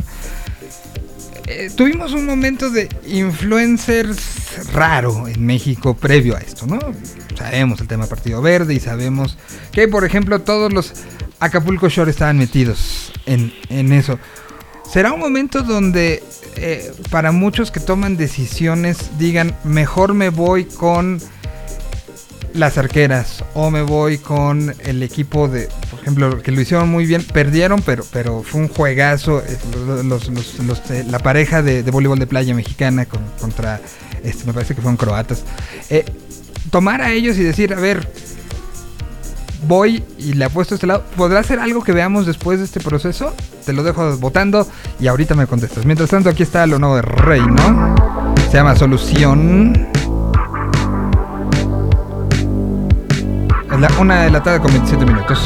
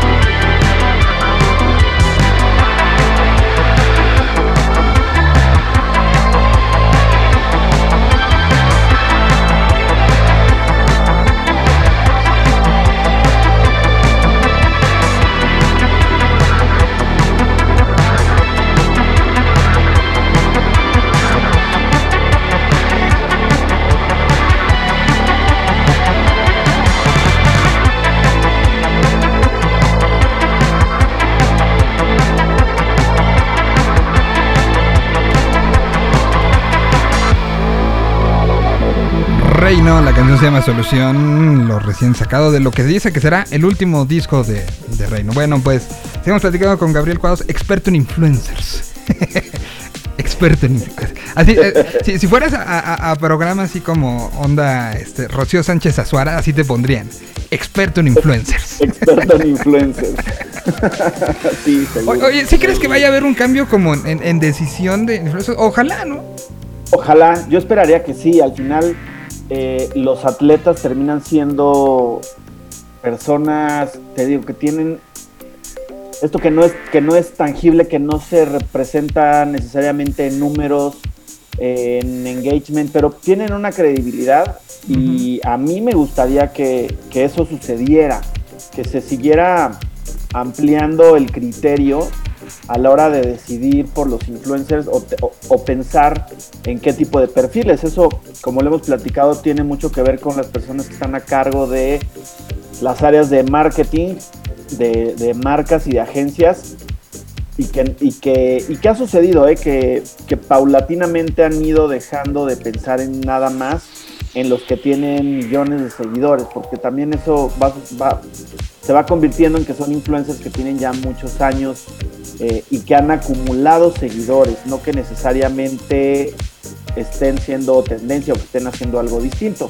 Entonces, a mí me encantaría esto, que, que los atletas mexicanos eh, no nada más los buscaran marcas deportivas o productos para hacer deporte o para o productos saludables o en fin creo que se puede ampliar mucho a la vida diaria con, con muchos perfiles como ellos que tienen credibilidad y que si decidieran comercializar sus, sus contenidos pues también como, como mexicano como las agencias y como las marcas saben de los problemas que hay económicamente para muchos de los atletas Claro. entonces son recursos y entradas extras que, que pudieran generarles una ayuda. Y que si generan conversación, digo, hemos tenido ejemplos brutales esta semana. Eh, eh, Empezando, creo que el, el comercial de Toyota de Alexa, ¿no?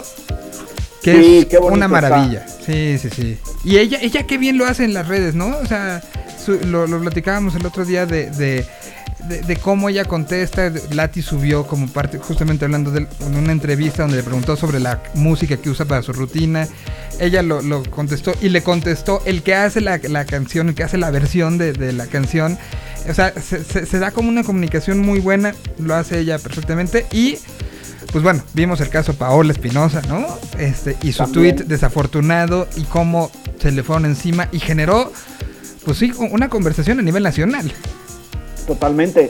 Y muy negativa para ella, ¿no? Aunque, Muy. aunque después salió a disculparse, bueno, no sé si disculpar, salió a aclarar Ajá. que esto no era en contra del, pero híjoles, ya, ya cuando te ensuciaste en el lodo ya Sí. está difícil. Estuvo complicado para Paola que según yo ha tenido problemas con Federación y con pues era una atleta muy querida también por México, ¿no? Ujú. Y, y- y que la, la- la situación ni siquiera la tenemos clara, ¿no? Todos de, de- de qué es lo que la mantuvo lejos de este, su participación. Eh, el otro día yo leía que, que decían que había, había decidido como dedicarse más a, un posible cargo político y que hizo campaña y que esto la alejó un poco de- del entrenamiento y que por eso se tomó este... o sea, no sé, no tenemos claro qué pasó. Y, y Sí, entonces exacto. el berrinche de los dos lados pues se nos hace hasta incómodo, ¿no? O sea, en vez de poner la- el foco en el resultado de quienes están allá, pues se convirtió en algo fuerte y que hoy estalló también en una situación de, de- de- a ver, tú tienes una claridad de timeline de qué, de qué sí, qué no, qué fue lo que pasó Con lo del tema de con el tema del uniforme, uniformes en la basura. uniformes en la basura. Bueno, lo, lo- lo que, lo que al parecer sucedió, o lo que yo que entiendo que sucedió es, dos atletas mexicanas, no sé si las dos son de, de box, por lo menos una, pero al parecer las atletas de que representan al box, o algunas de las que están representando al box en, en México, encontraron en la basura los uniformes de las representantes mexicanas de softball. Que hace dos días fueron tendencia también porque todo mundo las apoyó y les dijo que, que había un tema cuando, cuando aquí en la casa pusimos el partido de béisbol por la medalla de bronce Contra Canadá. nos dimos cuenta, contra Canadá, nos dimos cuenta y decíamos, los apellidos de la mayoría no son tradicionalmente mexicanos, pues, o, sea, o al menos los que uno está acostumbrado. Le explicaba yo a mi esposa, seguramente es que hay muchas que nacieron aquí, a lo mejor se las llevaron a Estados Unidos, o, pero, pero puede ser que estudien allá y que estén becadas allá y demás. Y bueno, es un poco lo que está sucediendo. Entonces, siento que aunque hay gente que las atacó en ese momento, hubo mucha más gente que las cobijó y les dijo, no importa, ustedes representan a México, échenle muchas ganas el esfuerzo que hicieron. Total que se convirtió el equipo mexicano de softball. eh, se convirtió en un equipo muy querido y, y- como que todo el mundo las apoyó. Bueno, resulta que ayer sucede esto, ponen un tweet donde muestran los uniformes en unas bolsas de plástico y pues bueno, estas atletas lo que dicen es que, lo- que encontraron los uniformes en la basura. Eh, y, y bueno, hacen referencia que a que portar el uniforme en unas Olimpiadas es muy complicado, requiere años, sacrificio, dedicación, esfuerzo, muchísimas cosas, es verdad, están en lo correcto. Entonces, bueno, suben el tweet y ahí, eh, bueno, el que contesta es eh, el encargado de la, de la Federación Mexicana y del, Comité Olímpico de, de- de Softball y de la delegación que los va acompañando diciendo que el problema es que, que para que tú para, para jugar béisbol y como persona, cada una de ellas tenía tres uniformes, que es eh, pues, la- la- el jersey, el pantalón, eh, requieres un cinturón, las calcetas, los zapatos, manoplas, eh, guanteletas para batear, es muy pesado llevar un equipo de béisbol.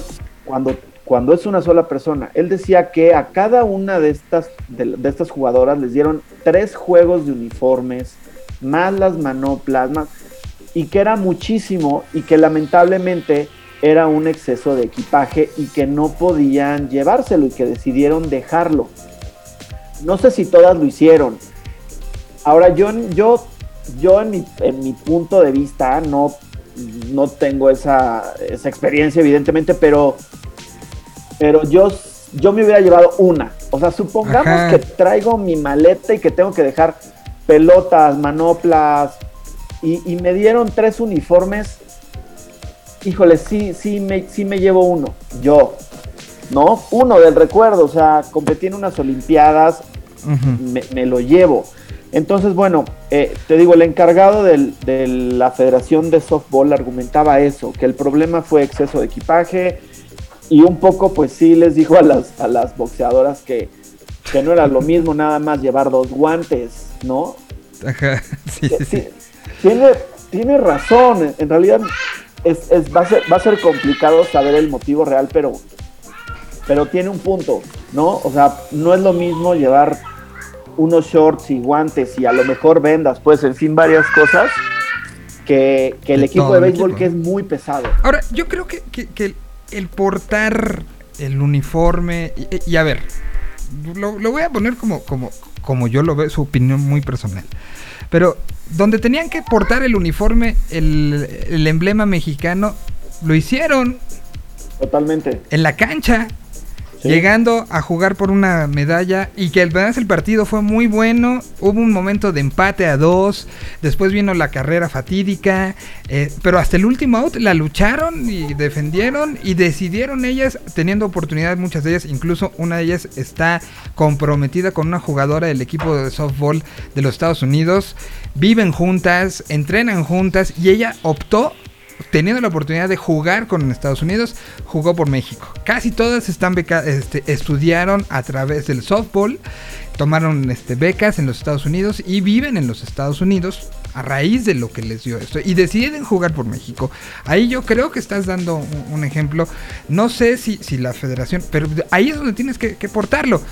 Ahora, pensemos como pensaría cualquiera, más allá de, las, de los nacionalismos este, mal entendidos, si estás en Japón y ya tuviste la oportunidad, porque ellas fueron de las primeras en llegar, díganme quién no hubiera hecho shopping, la neta. O sea, claro. está, está la oportunidad, estoy en el otro lado del mundo.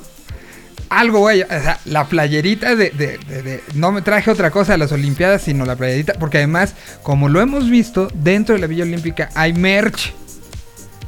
Y está la posibilidad de que te lleves, o sea, así como se intercambian los pines, que salió esta semana muy, este, mu- mu- el tema de, de- de los pines y de cómo se, se van poniendo en la, en la acreditación, pues también hay la posibilidad de comprarte tu playera de yo participé en los Olímpicos de, ¿no?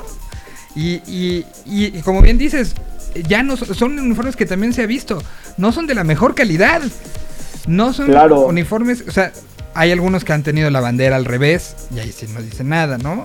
Ha, ha habido otros que se han roto, se han quejado de, y lo ves en los, en- ahora que mencionas tiro con arco, ves los uniformes y es como una playera y nada más, con un loguito que no, no, no, no es como, o sea, no sé quién sea la marca, no sé ni siquiera qué marca sea, pero se ve que no le echaron tampoco tantas ganas como otros años. Totalmente de acuerdo. Y yo, yo creo que ni el peor coraje deportivo te haría No. como quitarte la ropa de- Ah. del país que acabas de representar y tirarla a la basura. La verdad es que no lo creo. Incluso eh, el- la persona de la, de la Federación de Softball decía que qué lástima y que qué hacían las boxeadoras teniendo que, que husmear en la basura y revisar qué había en la basura. Se puso feo. Y, y- y lo que pasa también con esto de los uniformes es que, que- que también estoy, he estado un poco confundido, pero las marcas grandes que no pueden representar o no pueden mostrar sus logos en las Olimpiadas, como el caso de México, hay otra empresa china que es la que les hizo los uniformes. Decía él de la Federación de, de Softball que los uniformes que les hicieron llegaron tarde y que no les quedaban, que es una empresa que, que está vistiendo a la Federación Mexicana, pero que, que en algunos deportes sí tiene la experiencia, como el caso probablemente de las playeras de fútbol, Ujú. pero que las de béisbol no, que no eran de las tallas, que llegaron tarde. Entonces, las jugadoras de, de softball sí estaban o sí usaron ropa y se ve en la foto Nike. que traen la Ujú. palomita. Ujú. Entonces también ya estaba saliendo un poco ahí pues, la marca en algunos contenidos, eh, pues, embarrada o no en las conversaciones de sobre pues eso, sobre el uso de los uniformes y que ahora pues bien que mal en, el, en la mentalidad de la mercadotecnia es la playera con tu logo en la basura, ¿no? Porque unas atletas pues, los dejaron ahí. Entonces está, va, va- va a seguir todavía saliendo, pues al menos comunicados, yo creo, de la marca china que hizo los uniformes, seguramente de, de, de Nike podría ser, y de algunas atletas que en sus redes sociales, pues seguramente algunas querrán alzar la voz y decir que es un malentendido, que ellas no dejarían por gusto en la basura. el- Ahora, digo, cuando yo vi el tuit además de uniforme, este, tiran uniformes a la basura, me imaginé un contenedor, Miguel. Sí, no, lleno son de tres bolsas, güey. negras, así, cáscaras de naranja, ¿sabes? Digo, hay de, de- de basura, hasta la basura se separa. Sí. Y yo veo las bolsas seguramente en las en una alfombra, a lo mejor ni siquiera dentro de botes de basura, sino como a un costado. No sé, hay, Sí, no, hay no, no, está rarísimo. diferentes interpretaciones. Y, y hay quien, quien dice que ya hurgó más en la basura. Que se encontraron tenis, se encontraron algunas maletas, se encontraron este, cosas de patrocinadores. O sea, y, y si, si se metes, por ejemplo, Nicole-Méndez- en Instagram, está poniendo eh, una foto llegando a Houston con el, con el pants del mexicano diciendo I'm back, regresando a su casa. ¿no? O sea, si fuera el caso, no pondrías una foto tuya este con este todo el uniforme mexicano diciendo ya de regresé. acuerdo. Te ves- comprarías una playera de Donald Trump y te la pondrías. Totalmente, y creo que es lo que tiene sentido, que si, que si te dan tres uniformes más un montón de playeras, pues igual y te llevas una. Y lo demás, pues bueno, con mucho dolor y pesar lo tienes que dejar, pero pues sí, tiene sentido. ¿Para qué quieres tres uniformes en tu casa? Pero bueno, pues... pues Y hay gente que lo está confundiendo y que como siempre está, está diciendo, sí, pero cuánta gente que quiere jugar softball no tiene los uniformes para jugar. Pues, eh, yo no creo que sea culpa de... Pon tú de la federación. Pon tú. Pero no de las jugadoras. Claro, totalmente. Y, si- y, y donde los hubieran dejado, ¿qué haces con eso? ¿Los dejas en el closet? Alguien lo ha hecho. Atletas dejan en el closet la- Sí. Lo que sea que hubiera pasado, quien los hubiera encontrado, o sea, tampoco podían organizar una quema secreta atrás en un jardín de los uniformes para que nadie se enterara. Y te Perdón, estoy, pero te estoy seguro que, que hubo... Oye, ¿qué hacemos con todo eso? Ya no nos cabe. Me compré tres playeras para llevarle a mis sobrinos con, el, la- con las... este Ah, ahí déjalas. O sea, seguro la respuesta de alguien fue... Ahí déjalo. ¿No? sí, ahí déjalo, alguien se lo... y Pues sí, uno va dejando muchas veces también cosas en los hoteles. Hablar. Ajá. Así de, ay, esta playera ya, ya está muy rota. La, la, Sí, exacto, la voy a dejar, ¿no? totalmente de acuerdo, pues sí. Entonces, ah, no sé, ah, es, es una situación.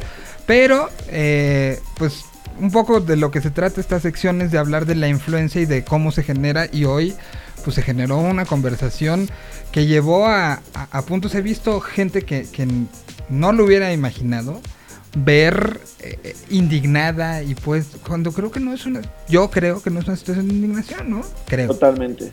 Pues Por- sí, sí, sí, es. Y lo que decíamos, al final, quién sabe si es si estaban junto a unos botes muy bonitos de basura en un hotel o en la villa o lo que sea, a estar encima de, de una mesa. Creo que el, el dejarlos tiene, tiene muchas interpretaciones y, y, y motivos por el cual uno deja cosas. Habrá que darles la oportunidad también a ellas de hablar.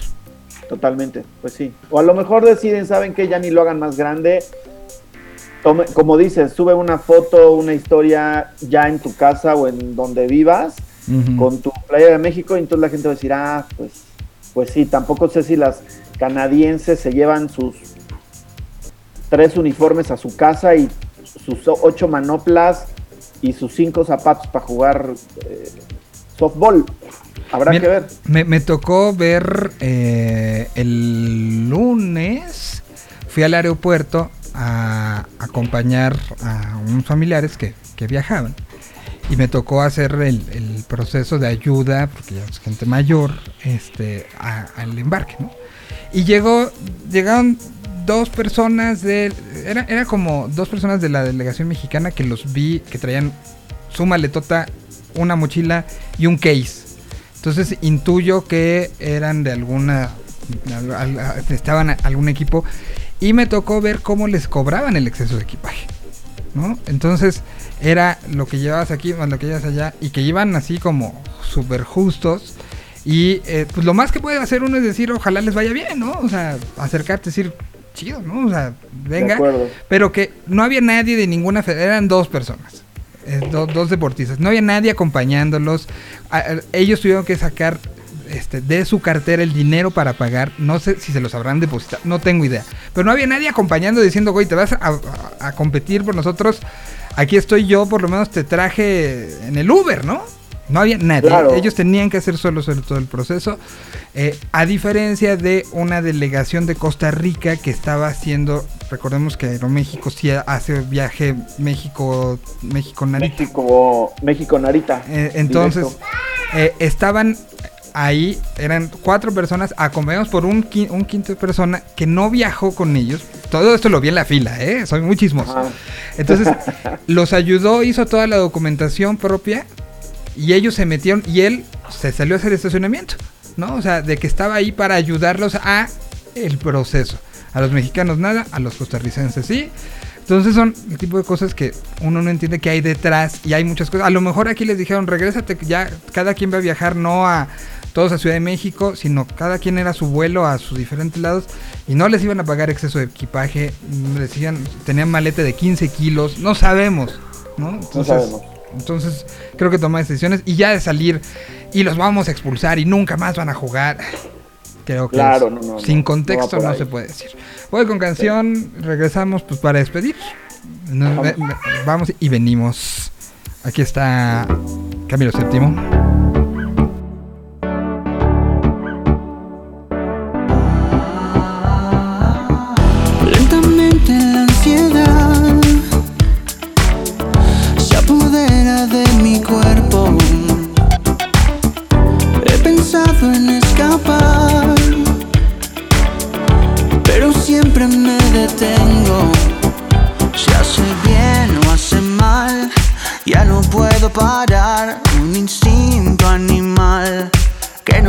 Cómo controlar. No sé si es normal que te quiera soltar, pero siempre vuelvo hacia ti.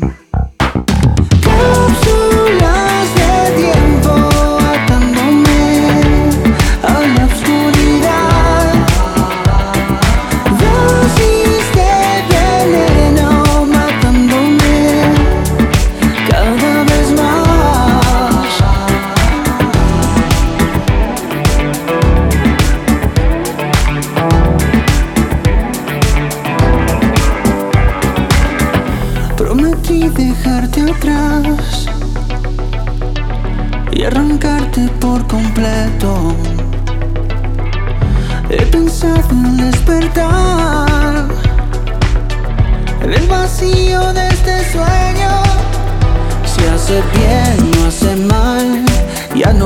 parar. Un instinto animal que no sé cómo controlar. No sé si es normal que te quiera soltar, pero siempre vuelvo hacia ti.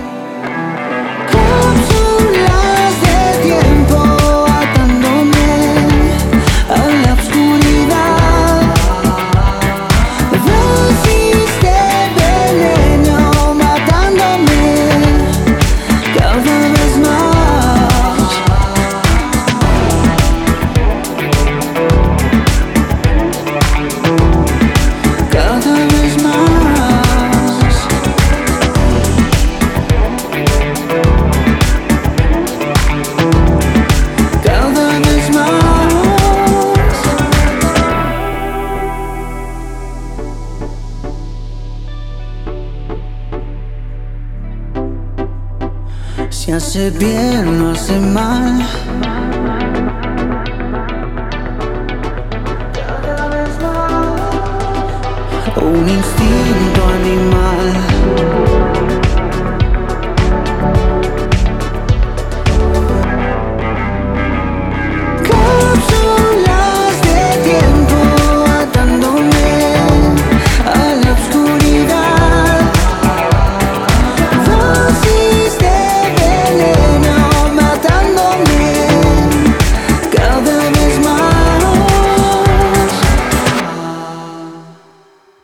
Música nuevecita de Camilo VII y ya prácticamente nos vamos. ¿Algo más que esté por ahí pendiente de- del mundo del influencer? Pues mira, si quieres lo platicamos un poco la siguiente semana. Eh, a partir del primero de septiembre entra en vigor la ley para la transparencia, prevención y combate de prácticas indebidas en materia de contratación de publicidad, que fue una ley que se publicó en el diario oficial el 3 de junio, a partir de, pues, sí, de lo que sucedió con el Partido Verde. Entonces, si quieres, la semana que entra platicamos un poquito, porque es una ley que hasta donde yo he tratado de entender y, y en la agencia en la que estoy, el área legal también, hay cosas que, que están, pues como luego son las leyes, con muchos tecnicismos y cosas poco claras. Entonces, hay otras personas que también han tratado de interpretar dónde especialmente está eh, el punto sobre influencers y contratación y prácticas pero si quieres platicamos un poquito la siguiente semana, que esto también le va a dar continuidad a lo del, a lo del Partido Verde, que ahí siguen entre que eh, negando y... que ya hubo una fin, sanción y ahora dicen, a, a mí no me pueden demostrar nada. O sea, sí, sí. Es lo que habíamos desde el inicio decíamos, pero platicamos si quieres un poquito de, de eso la siguiente semana y vemos qué más va, qué más va sucediendo. Que esperemos que sean más buenas noticias en, en lo deportivo y no chismes como... como Totalmente, totalmente de acuerdo. Pero bueno, pues que siga usted disfrutando su, su momento olímpico, caballero. Así será. Ustedes también, un abrazo en casa. Igualmente un abrazo para allá y abrazo a todos los que nos están escuchando. Nos escuchamos el día de mañana. Muchas gracias. Ah, este, redes sociales, Gabriel, por favor. En Twitter, arroba cuadros, y en Instagram, arroba cuadros Gabriel.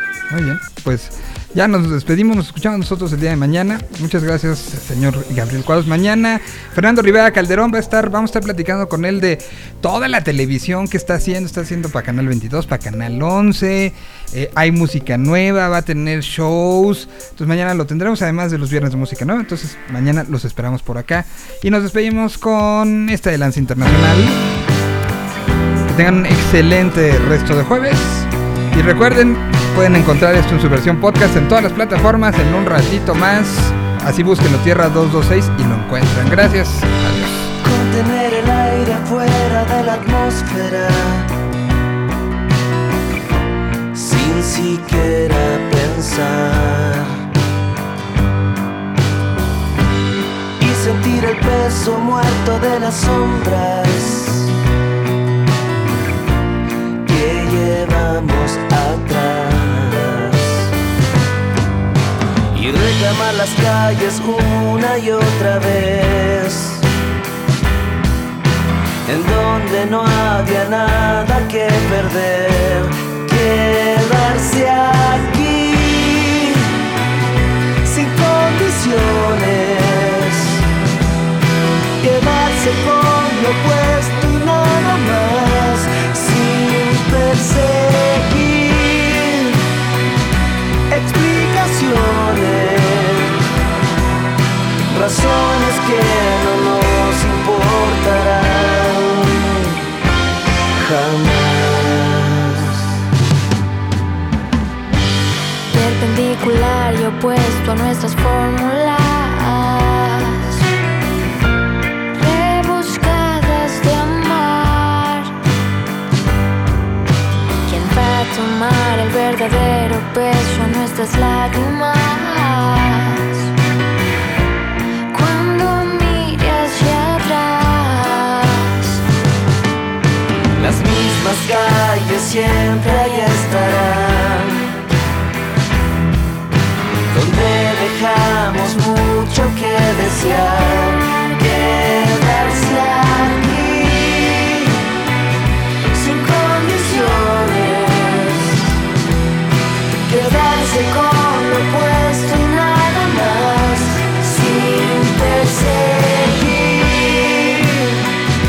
explicaciones, razones que no nos importarán